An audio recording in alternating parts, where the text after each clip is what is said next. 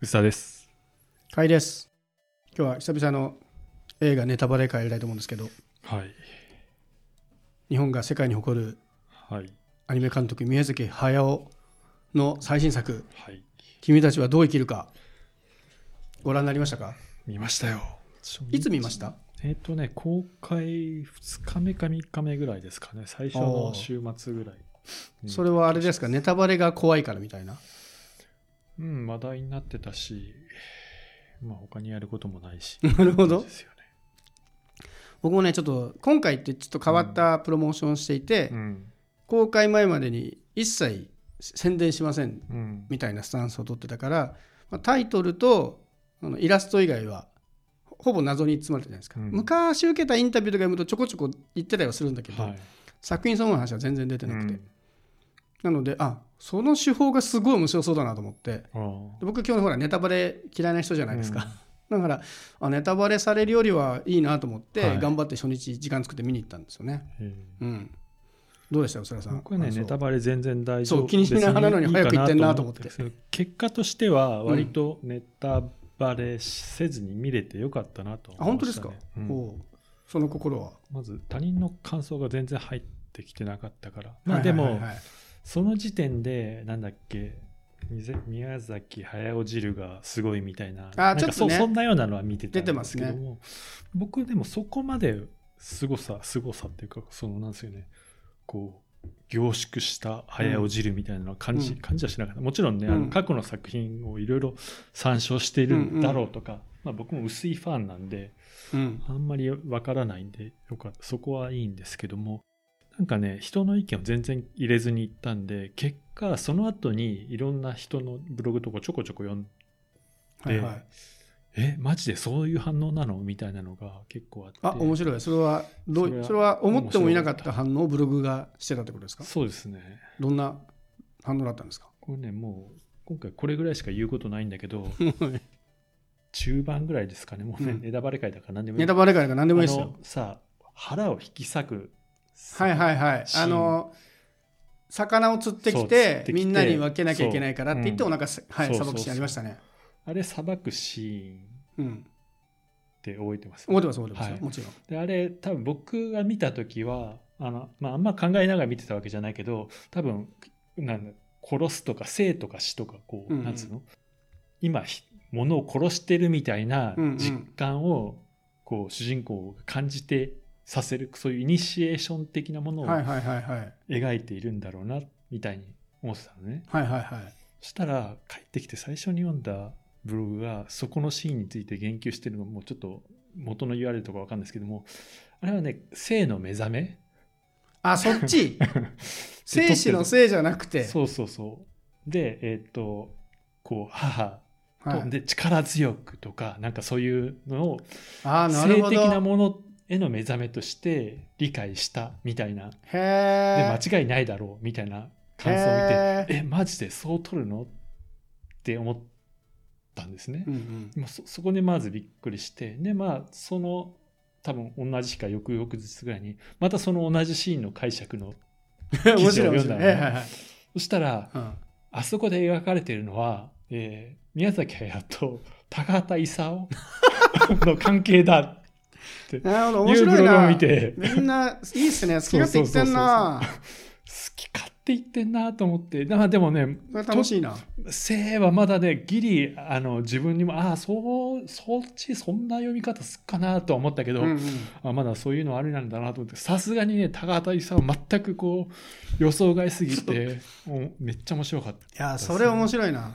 僕もでも須田さんと同じ感想でしたけどね、そこはね、うん。その一番最初の方で自分を自ら傷つけたりするじゃないですか、はい。はでそういう痛みとかそういうのはい。に無頓着だったうん。子が、はい。この生き物の命をいただいてみんなに食べ物を分け与えるっていうことだと僕も思ってました。そういう感じだろうと思ってあたんですけど。なるほどね。みんな楽しそうに見るな。ね。だからそういうねへ変なその後、ね。だでも本当に多分みんなね見うん。てすぐにこうブログとか、うんうん。ねノートとか書いたものを僕はたまたま見たんだと思うんですけどもその感想が面白すぎて。なるほどああ今回ねはちょっと最初に見てよかったな。だから本当みこうなんでしょうね。確かに解釈が難しい作品っていうかまあ最後のうんうん。まで、まあ、何言ってるか分かんなかったっていう感想も結構多いじゃないですか、まあでもそれが面白かったなと思って最初に見れて、うんうんうん。うん。そこは良かったですね。それは確かにそうですね。僕も初日に行ったおかげで、うん。ほぼほぼ前情報なくて、はいその見るまで、まあ、できるだけ情報も遮断してたからっていうのもあるんだけど、結局公開初日にうん。キャストの情報とか出ちゃったじゃないですか、うん。でそれを知ってたらちょっとまた印象変わったなと思ったよね。見る前からそれを見てたら、なので全てが後回しにできたって意味では、うん。こうネタバレ嫌いの僕としてはうん。すごいねいい手法だったんで他の映画もやってほしいなとはちょっと思いましたね。あで僕のね感想はもう正直にもう見終わった後にうん。映画館出た時にうんあ俺宮崎駿別に好きじゃなかったわって思って。ってことを思い出してしまった、で正確に言うと、すごい大好きだったんですはい。で僕は魔女の宅急便まではものすごい大好きで、うん。魔女の宅急便までは少なくとももう大人になるまでに10回ぐらいは見てる。それぞれの作品、で「紅の豚」ぐらいからあれあまり見なくなって、うん。僕は「もののけ姫」以降は劇場で見てその後うん。一回も見てないです、うん。まあ、たまに清野流れてるのをちらっと見たりはするけど、能動的に見たことがないんですよね、よく言うと俺もう最近の宮崎駿ファンじゃなかったなっていうことを思い出してしまったっていう。はい。とは言いながら今回そのももやもやしてる僕この映画の感想どういう感想が僕の中に芽生えたのかっていうのが、はネタバレしたことによってうん。自分でしか考えられないじゃないですか。はい。で後からいろいろ出てくるんだけど、はい。なんかその感想も僕の中でずっとしっくりこなくてはい。ずっとこうもやもやしてたんですけど、うんあの映画は自分の中でどういう着地だったのかっていうのをずっともやもやしてたんですけど、はい。最近やっとあの僕の中で着地しまして、えうーんとこれだから表現が難しいんですけど結局宮崎駿が好きなのかどうかで全てが決まると思ってえあの作品どこまで面白いかって。でちょっと僕がねこれは考察と呼び方していいのかってところに関しては僕の中ではちょっと異論があるんだけど、はい。結局今回の「君たちはどう生きるか」のいろんな考察ブログとか読むと、うん。大体の感想ってほとんどこれは宮崎駿の若い頃とか、うん。これは高畑勲でとか、これ鈴木 P だとかいう話がほとんどじゃないですか。それって作品の外で起きてる物語なわけじゃないですか。で僕はそこがずっとモヤモヤしてて。うん。で最近ふっとこう自分の中で腹落ちたのは僕結構考察ものの作品大好きなんですよ。テネットとかもすごい好きだし、あの謎解き系のものは好きなんだけど、はい。それって基本的にはこの作品の中から読み解いてくださいなんですよね。うん。でそれに対していや外側のあなたは宮崎駿を知らなかったらこの謎は解けませんよっていうのはあ僕の中でその作品として考察ものではないんだなっていう着地に至ったっていう。あでそれはそれで悪いことじゃなくて宮崎駿が大好きな人はすごい楽しいと思うんですよ。ーはい。でその視点で見ると結構面白いことももちろんあってまあ、うん。言うても大監督だしファンでもあるから好きなところもあるので、うん。僕が最高に熱いなと思ったのは、はい。まあ、宮崎駿といえばちょっとまあ小さい女の子がヒロインになったりしがち。はい。でもありながらお母さんもヒロインになりがち。はい。が、まあついに今回フュージョンしたっていうね。はい。これはね。ついについに来たなっていうそういう面白さもあるんだけど、それ取り除いた時になんか作品単体として面白かったかっていうと僕正直面白くなくて後半ちょっとね早く終わんねえかなってちょっと思った正直思っちゃったんですよ。逆にさ最初のさ、戦争シーンとかのうん。田舎に行くまではすげえ引き込まれませんでした、僕あっちの方がちょっと楽しかった。そう。ね。あなこれこれは何？風立ちぬ方針なんですか？みたいな。そこもだから予備知識なかったから余計面白かったんですけど、はいはいうん。ね。あ風立ちぬの方のやつなんだと思いながら、ね。であそこまではちょっと感情描写も結構理解できて、はい。うん。その大好きなお母さんが亡くなって、でもたったなんか1年ぐらいですよね、お母さんと全く同じ顔の人が目の前に現れて、うん。しかもなぜかもう子供がいるってとんでもねえな、このこのファミリーと思いながら、そこまではすごいこうドラマとしては腹落ちなんだけど、うん。ちょっとなんかこうアオサギが出てきてからのこのファンタジー感に至った時に、なんかこう宮崎駿が好きなものをバーって描いてるけどうん。なんかごちゃごちゃしてんなっていうちゃんと整理がついてないというか、で僕が一番最初にこうきょとんときたのはあのー風切りの7番わかります？なんだっけ？ああのアオサギをうん。変身できなくさせた弓矢でこう、あはいはい。あれ？あれいるじゃないですか、こう。うんで風切りの7番やるなみたいなこと言うんだけど、うん。そのヒントゼロじゃないですか、はいこわかす。これは考察ではなかろうと思って。そういうところの丁寧さってほぼゼロで、あただ宮崎駿という素材をすごいいい素材をドーン出しました、はい。でも料理まともにしてませんみたいな、その方、か あの一言言ったから感じてくれってことですよ、察してくれみたいでその察する情報ももうそこはもうちょっとそのあんまり宮崎駿とかには関係ないと思うんですけど、これが高畑勲だなんだみたいなのっていうのは、僕作品の外の出来事すぎるんでなはい。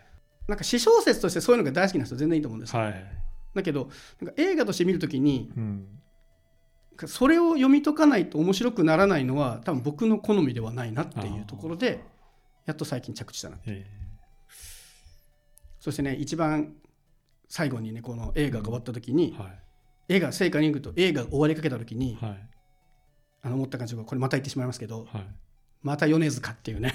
ああそれもう分かってたからね。分かってました？あ僕はもうあの知ってた翌日だから。あそうかそうか。そう。あの公開日の多分夕方に出てるんですよ、これは僕の中で一番ショックだったかもしれない。あ本当。なぜならその宮崎駿ってこう声優が好きじゃないから、うん。俳優使うっていうのはもう古代古代ずっとあった人じゃないですか、うん。もうここ最近の作品はいわゆる声優さんよりは俳優さんをどんどん使う。うん。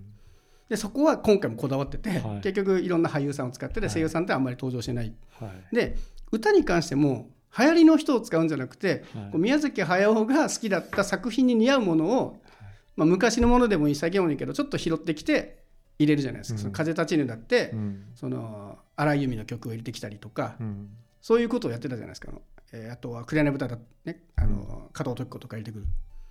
なぜ今回そっちに行ったと思って。うん。で一応話を聞くとなんか宮崎駿からお願いしたってことはい。らしいんだけど、うんそこまでこうそういうのにおもねらなかった人が、はい。今回米津なんだっていう、えーそこはがっかりポイント僕の中ではがっかりというかこれ前回のウルトラマンと一緒ですよ。うん。米津の歌は大好きだし、うん。聴いてて好きなんだけど、は全部が全部米津味かっていうなんか料理が全部カレー味出てくるみたいな気持ちになってしまうので、うん。でいつもそういう人を使わない宮崎駿まで米津味にしてきたんだっていう、ちょっとそこの寂しさね。僕ねウルトラマンすごい良かったから、うん。まあ、米津っていう情報がもうんうしてたから、うん。まあ、あれが出てた瞬間にあ終わったっていうのは 分かるんですけどいや終わったっていうのはあこれで終わりだなっていうことは分かる。あエンディングが来るっていうね。はいはい。ね、思ったりそんなに よくよよくなかったってことないですけど期待ほどなんかまあ。歌の評判はそうです、そんなにいかないですね。なんかウルトラマンのあの歌は、うん、歌が良かったっていう感想は聞くけど、なん。かまあ確かにそんな気はする。ね。でも多分それはね。宮崎駿のエネルギーが強すぎるから、うん。そこまでたどり着かない気がするんですよね。まあ、ね。まあ エンディングテーマでどうこうっていうあれでもないですけそう僕は好みじゃないんだけど、うん。宮崎駿を読み解きたい人にとってはめちゃくちゃ大好物なんだろうなど、ってぐらい、うん。こう宮崎駿だなっていう感じはしたんで。でも最終的にはお母さんっていうのは僕は納得しましたけど。最後お母さんって全てお母さんにつながるってもう。すごくないですか、うん。なんか自分を産んでくれたお母さんが自分と同い年で現れて、はい。うん。最後ハグしてお別れですよ、はい。いやすごいな。やりきったなと思いました、ね、そうそうだからまあし就活本当に就活というか、まあ終わ終わったんだなっていう感じはしましたけどね、そういう意味でも正直そのもちろんえ大監督ではあるんだけど、はいまあ結構お年を召してるわけじゃないですか、で体力的にもはい。その大変なところももちろんあると思う。いやとんでもないですだから。80歳過ぎて。であれを作れてること自体ものすごいことで。異常ですよね。だからもう自分の出したいものを出し切るっていう意味では、多分宮崎の集大成みたいなことなんだろうな、はい。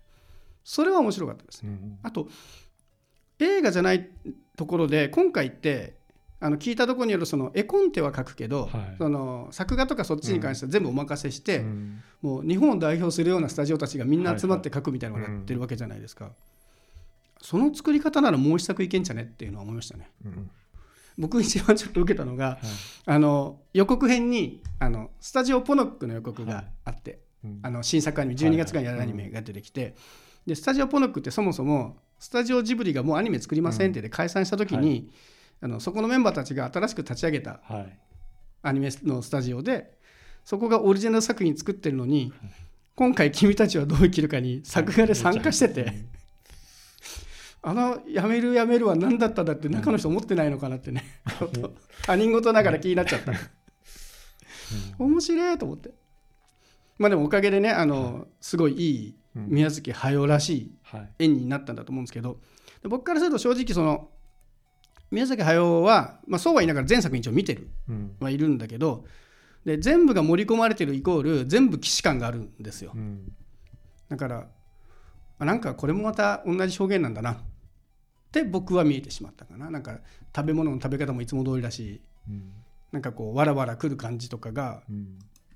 僕からすると集大成というよりはなんかまた同じ演出なんだなっていうだいぶなんかネガティブな感じになってるけど、ああでもそういう意味ではあれですね。あの、うん。音が結構うん。ちゃん,、ちゃんとっていうかサラウンドとか多分アトモスとか対応してたあんですよ。音は今回すげえこだわってましたね。音はすごいよかった。でさ宮崎駿だって、うん。なんだっけ風立ちぬでしたっけ？モノラルで、あえてモノラルとかなんかそんなようなへえそんなことやってたっけ？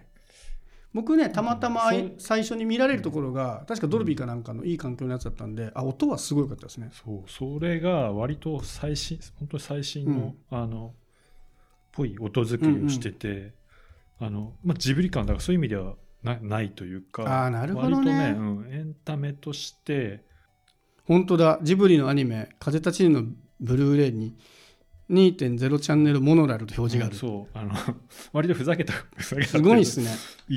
どういうことこだわりがあって。そう2.2チャンネルでモノラルってどういうことなの？ね、へー。映画はモノラルみたいな変なこだわりがあったり。面白い。なんかそういうこと言ってたりしてたんで。まああの基本的にジブリものそんなに音にはね、うんうんうん。意識あのこだわりがないと思っていたのが今回結構すごい。ちゃんと調べてないんだけど。でもうんでもドルビーですかね、うん少なくとも。そういうそういうのをちゃんとやって多分あマルチチャンネルですごいあのいろんなとこから囲まれ感とか、うん。あのあの火事のとこの音とかはすごいねなんか迫力ありました。そうだからそこがびっくりしたさ冒頭のところとか、なるほどね。うん。何これジブリジブリなんみたいな感じにはちょっとなりましたね、意外だったのが結構宮崎駿だったりジブリってこう疾走感みたいなのがあるじゃないですか、うん。風に乗って飛んでいくみたいな。うん。でポニョとかもこう海の上をバーって走っていくみたいな。はい。なんか今回あんま疾走感なかったなと思って。すげえ走ってるシーンあんまないですよね。空飛ぶとか。えあの海海っていうかさなんだあの上陸するあたりの海のシーンとかは結構、なんかすごいスピードで走ってる感じじゃないですよね。こうなんか泳いでる普通に泳いでる感というか。うん。そうかな、うん。なんとなくそこが全体的に動きがゆっくりだなっていう印象でした。上に上がっていく。階段？階段じゃなくて。あの最後のなんか階段壊されるとこじゃなくて？いやじゃなくてあのさ海から変なこういうやつが上がっていく。あはいはいはいあれもなんかゆっくりじゃないです？かふわふわって上がっていく感じの、なんていうのその例えばナウシカで言ったらメーベみたいにこうはいはい。高速で飛んでいくとかあラピュタのその飛行機でこうはい。飛んでいくとか、うん。空から落ちてくる落ちていくみたいななんかそういうなんか疾走感みたいなのが意外となくてうん。割と全体的にゆっくりめだったなとそいうう印象がありましたね。割と動きがあるイイメージだったけどね動きはすげえあったんですけど、うん。なんかスピードがゆゆっくりっていうかそのうん。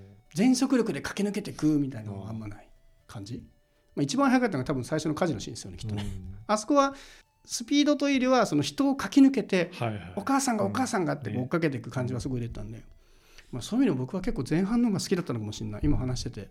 確かに気がついた、前半というよりも4分の1ぐらいかもしれないけど、うん。ガラッと変わりましたね。ね。もうなんかアオサギが喋り出したあたりから、ああ僕ねそっちかーってなった。アオサギのキャラがちょっとあんま好きじゃなかったそうですね。僕もちょっうと、ん。これか、うん。この造形かみたいな。ね、なんか好きそうだなっていうのを思いましたけど、うん。そうそう,、うん。うん。そうなんだよ。ね、謎に喋らずに誘導していってうん。向こうの世界に行ってかなと思ったらこっちの世界にもうそうなっちゃうんだとかね、うん。そういうのを含めて、うん不思議な作品だったな。うん。あのこれねネタバレなしに見に行けたっていうことはすごい楽しかったので他の映画もこういうのやってほしいな。